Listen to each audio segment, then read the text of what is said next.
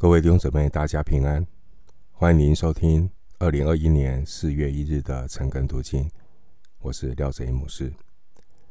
这个礼拜是主耶稣基督的受难周，我们借着经文的默想来纪念主。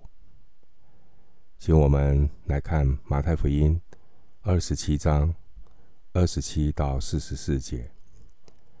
马太福音二十七章。二十七到四十四节，内容是谈到耶稣的受难，耶稣钉十字架。在耶稣钉十字架之前，耶稣被百般的戏弄、凌辱。请看二十七章二十七节到三十节。二十七节，巡抚的兵就把耶稣带进衙门。叫全营的兵都聚集在他那里。巡抚的兵把耶稣带进驻守在耶路撒冷的官邸。巡抚驻守在耶路撒冷的官邸，要进行最后的这个对耶稣的可以说是加害。耶稣要受到。凌辱这样的苦难，这些巡抚的兵呢，并不是罗马的正规军队，而是从周围地区，例如腓尼基、亚述、撒玛利亚人中临时抽调的后援部队。这些人对犹太人没有好感，现在把一个。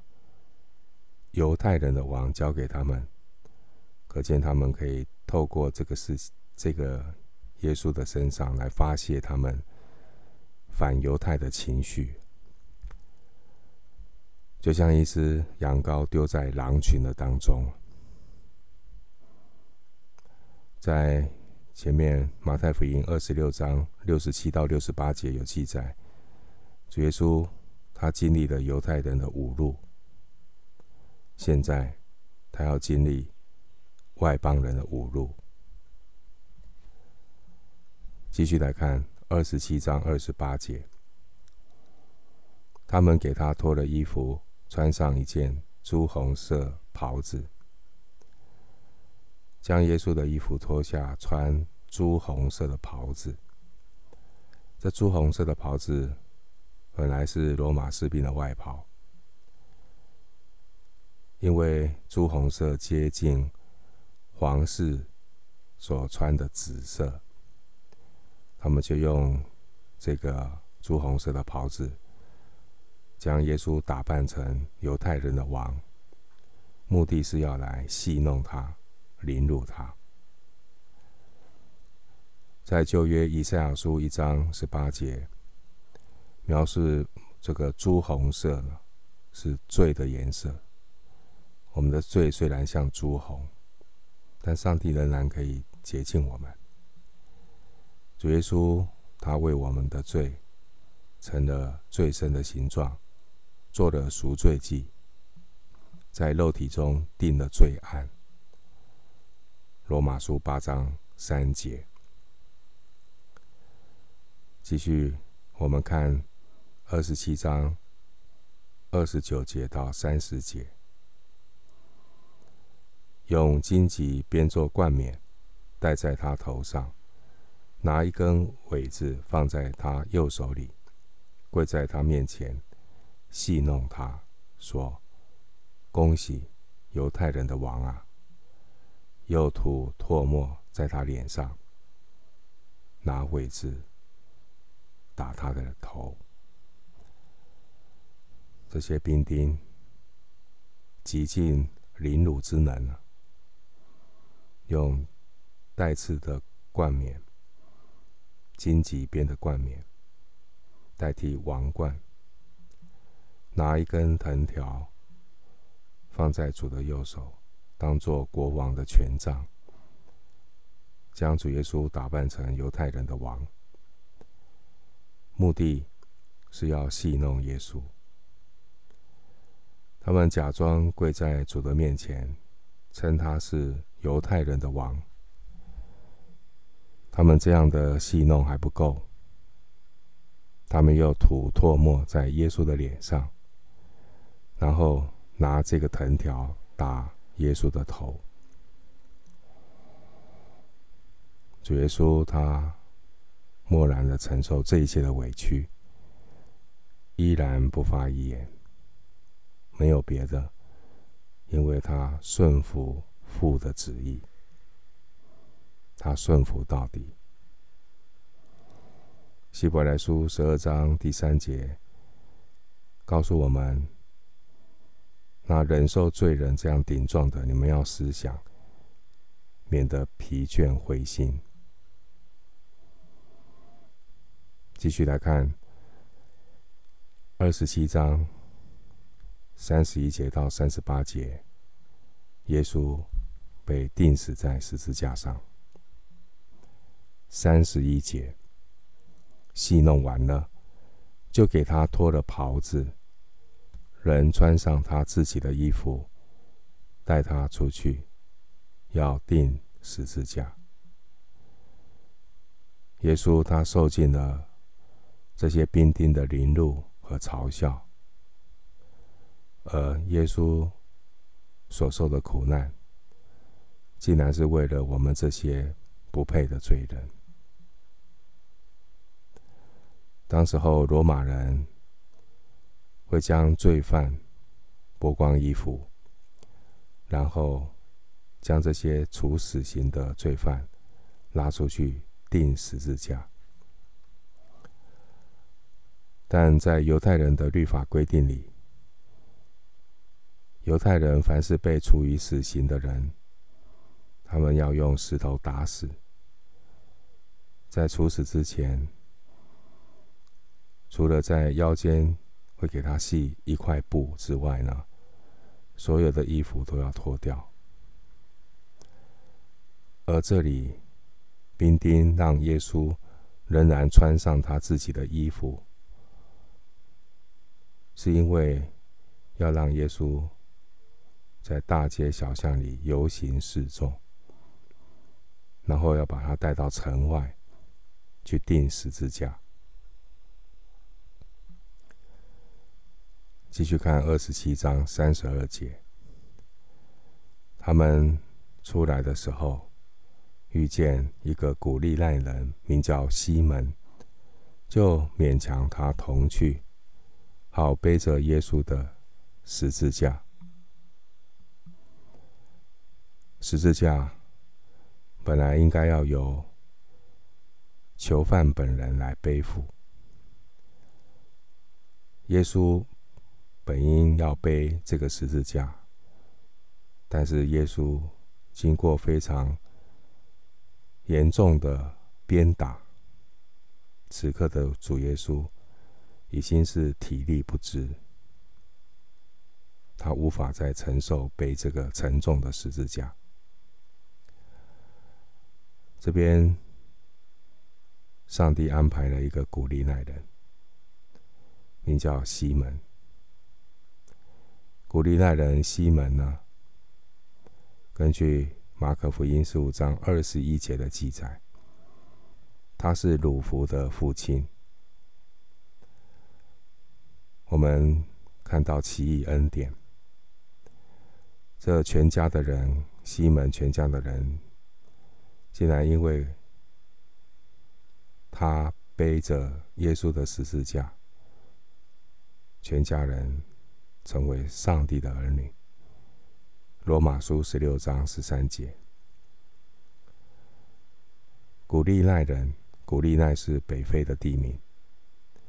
而这西门是犹太人的名字，这位西门可能就是居住在古利奈的犹太人。他来到耶路撒冷过逾越节，而看见遇遇到了耶稣要背十字架。经文要告诉我们呢，这位古利奈人西门。感觉上是被勉强背耶稣的十字架，的确走主的道路，有时候我们感觉是被勉强，但却是有益处的勉强。这个勉强正凸显的圣灵和肉体是彼此相争的。体贴肉体就是死，体贴圣灵的就有真正生命的平安。这是每一个基督徒蒙恩的基督徒必须经历的道路。我们要攻克己身，顺服圣灵，并且我们一生所有的经历都有主。主权，上帝主权的安排，神叫万事都互相效力，叫爱神的人得益处。即便有时候感觉被勉强，神也是透过这个勉强的过程，来塑造我们的生命。继续看马太福音二十七章三十三节，到了一个地方，名叫各各他。意思就是独楼地。各各他亚兰文的翻译，希腊文是加略山，意思就是独楼地。这个小山丘的形状像是死人的头颅，所以才叫做独楼地。这座外表看起来有点像。独楼头的小山丘，可能是位于现今圣母教堂的这个地点。今天你到耶路撒冷会看到这个圣母的教堂。圣母教堂在希律的时代就位在耶路撒冷城墙的外面，也可能就是哥哥他的原址。耶稣被带到哥哥他。三十四节，兵丁拿苦胆调和的酒给耶稣喝，他尝了就不肯喝。主耶稣被带到哥哥他的刑场，准备钉十字架。有兵丁拿苦胆调和的酒给耶稣喝。马可福音说，是没药调和的酒，而亚兰文的没药与希伯来文的苦难这两个字很接近。这个酒就是指可以减轻定时之下痛苦的一个麻醉性的饮料，而这苦胆调和的酒也应验了。诗篇六十九篇二十一节的预言，酒原文是醋，酒和醋是同一个源头，酒继续发酵就成了醋。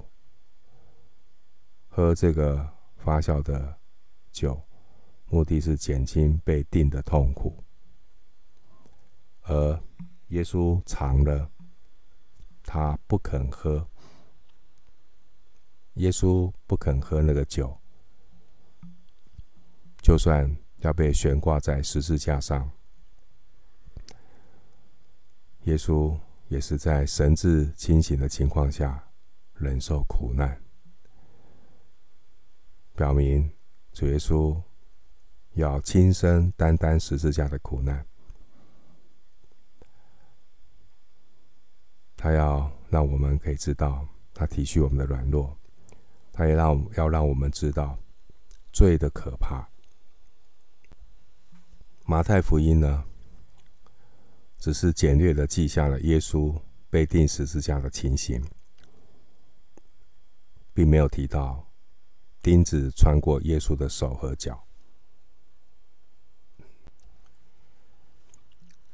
继续，我们来看二十七章。三十五节到三十六节，他们即将他钉在十字架上，就拈阄分他的衣服，又坐在那里看守他。他们将耶稣钉在十字架上。这个过程，弟兄姊妹，你是不是能够真正的体会？盼望圣灵再次的将耶稣为你我的罪钉死十字架的画面活化在我们心中，好让我们这些蒙大恩的基督徒不再徒受恩典，永远纪念耶稣为我们所受的苦难。这钉十字架的过程，就是一个大铁钉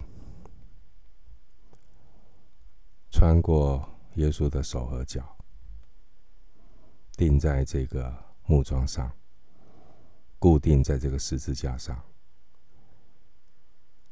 将耶稣举起来，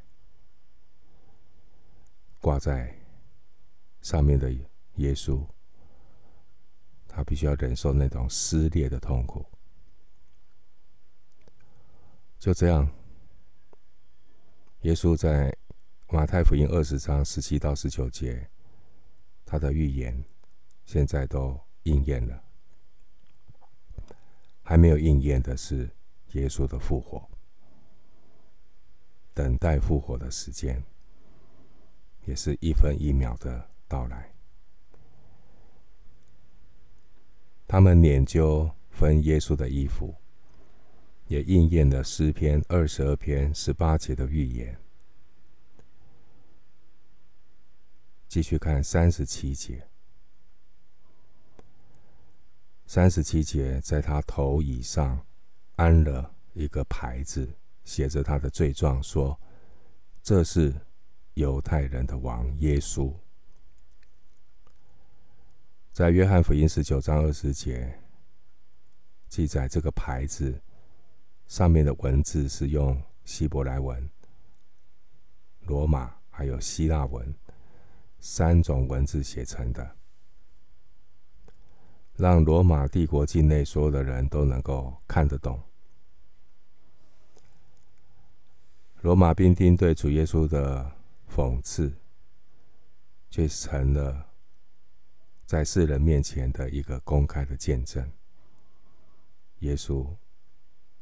他就是生来做王，做犹太人的王的万王之王。马太福音二章二节，地上的数学系的人是很难想象，天国君王的登基仪式，他的荣耀竟然是要在十字架上完成。我们继续来看二十七章的三十八节。当时有两个强盗和他同钉十字架，一个在右边，一个在左边。三十八节这些经文也应验了以赛亚书五十三章十二节的预言。耶稣也被列在罪犯之中。这强盗有可能是政治、政治暴乱的罪犯。继续来看二十七章三十九到四十四节，耶稣被人讥笑。三十九节，从那里经过的人讥笑他，摇着头说。接下来经文也应验了诗篇二十二篇第七节里面的经文。那个地方预言到耶稣要被人讥笑。其实这个地方也是二者的一个策略。他们的讥笑说：“你。”可以离开十字架吧。如果你是犹太人的王，然而，耶稣顺服上帝永恒的旨意，从中我们看到撒旦魔鬼处心积虑的从中作梗，拦阻这个救恩的计划。敌基督的权势不断的拦阻上帝的计划。当年主耶稣刚出生的时候，撒旦要杀他，不让他出现。上帝保守圣子的全家到埃及去。当主耶稣公开要传道的时候，撒旦又来试探他。如果你是神的儿子，就跳下来啊！从殿顶跳下来，要耶稣走捷径，放弃十字架的道路。弟兄姊妹，属天的道路没有捷径，一步一脚印，没有一步登天的。我们有没有每一天忠心的？来到神的面前亲近神了，按部就班，没有捷径。耶稣也是走到最后一步。当主耶稣被钉上十字架的时候，撒旦也透过人的口讥笑他，要他放弃十字架。从十字架上下来，但主是顺服天父的旨意，并且是顺顺服到底。他们讥笑的话，第四十节：你这拆毁圣殿，三日又建造起来的，可以救自己吧？你如果是神的儿子，就从十字架上下来吧。你如果是神的儿子，就从十字架上下来吧。这表明他们完全是不明白，他们完全是与神隔绝，不明白上帝的心意。主耶稣他不从十字架上下来，因为这是一个必经的过程。死是为了我们的过犯，复活是叫我们称义。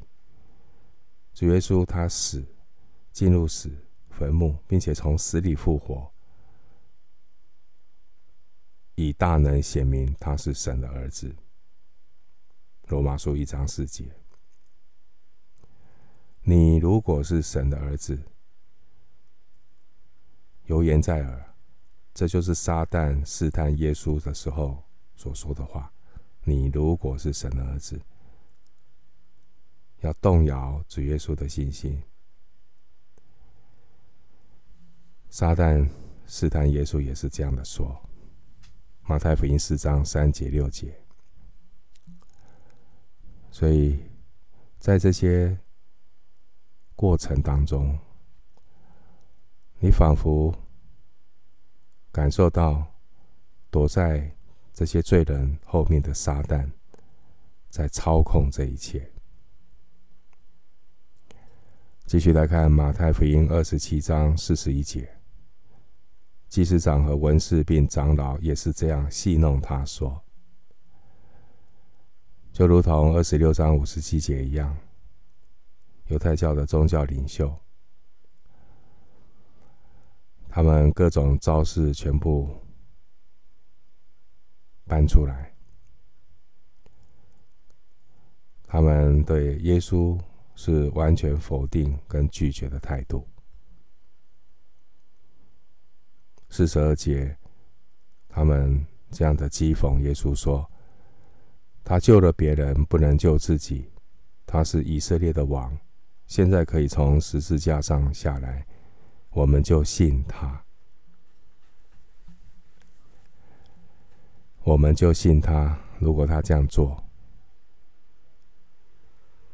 我们的信是建立在什么上面？建立在神迹，建立在一个祝福上。其实很多时候，人的信，他是因为自己的欲望。然而，十字架是舍己，舍己。我们这些信主耶稣的人，我们有没有像耶稣走耶稣的道路呢？十字架的道路就是舍己。十字架的意义是舍己，跟随耶稣。耶稣的十字架是救别人，不是救自己。保罗说：“死在我们身上发动。”生却在你们身上发动，就是攻克己身舍己。我们有没有真正的舍己？在各样的事情上面，我们的问题都是保留自己，谈不上舍己。求主怜悯我们。继续看二十七章四十三节。四十三节，他倚靠神，神若喜悦他，现在可以救他，因为他曾说：“我是神的儿子。”这一再的话，极尽嘲讽之能事。耶稣默默的承受这一切，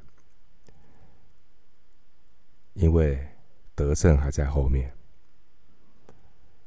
所以弟兄姊妹，我们要依靠主。依靠为我们信心创始成终的耶稣，一定要忍耐到底。有时候是小不忍则乱大谋，即便仇敌用各种方式要来动摇我们，我们要靠主，靠主站立，靠主得胜。而这些经文也应验了诗篇二十二篇第八节的预言。最后看二十七章四十四节，那和他同定的强盗也是这样讥笑他。除了犹太教的领袖，路过的人，他们这样嘲笑耶稣，连定十字架的罪犯也参与了这场戏弄。其实，这都是在上帝。完全的旨意和计划当中，诗篇六十八篇十八节，十八节也预言：你已经升上高天，掳掠仇敌。耶稣要借着死败坏那掌死权的魔鬼，并且要释放那些一生因怕死而奴仆为奴仆的人。希伯来书二章十四到十五节。这是上帝永恒的旨意，圣子全然的顺服，定十字架的耶稣，他将要被神高举，他将要成为人类和万有的中心。当他被举起来，要吸引万民来归向他。约翰福音十二章三十二节。我们今天受难周经文的默想就进行到这里，愿主的恩惠平安与你同在。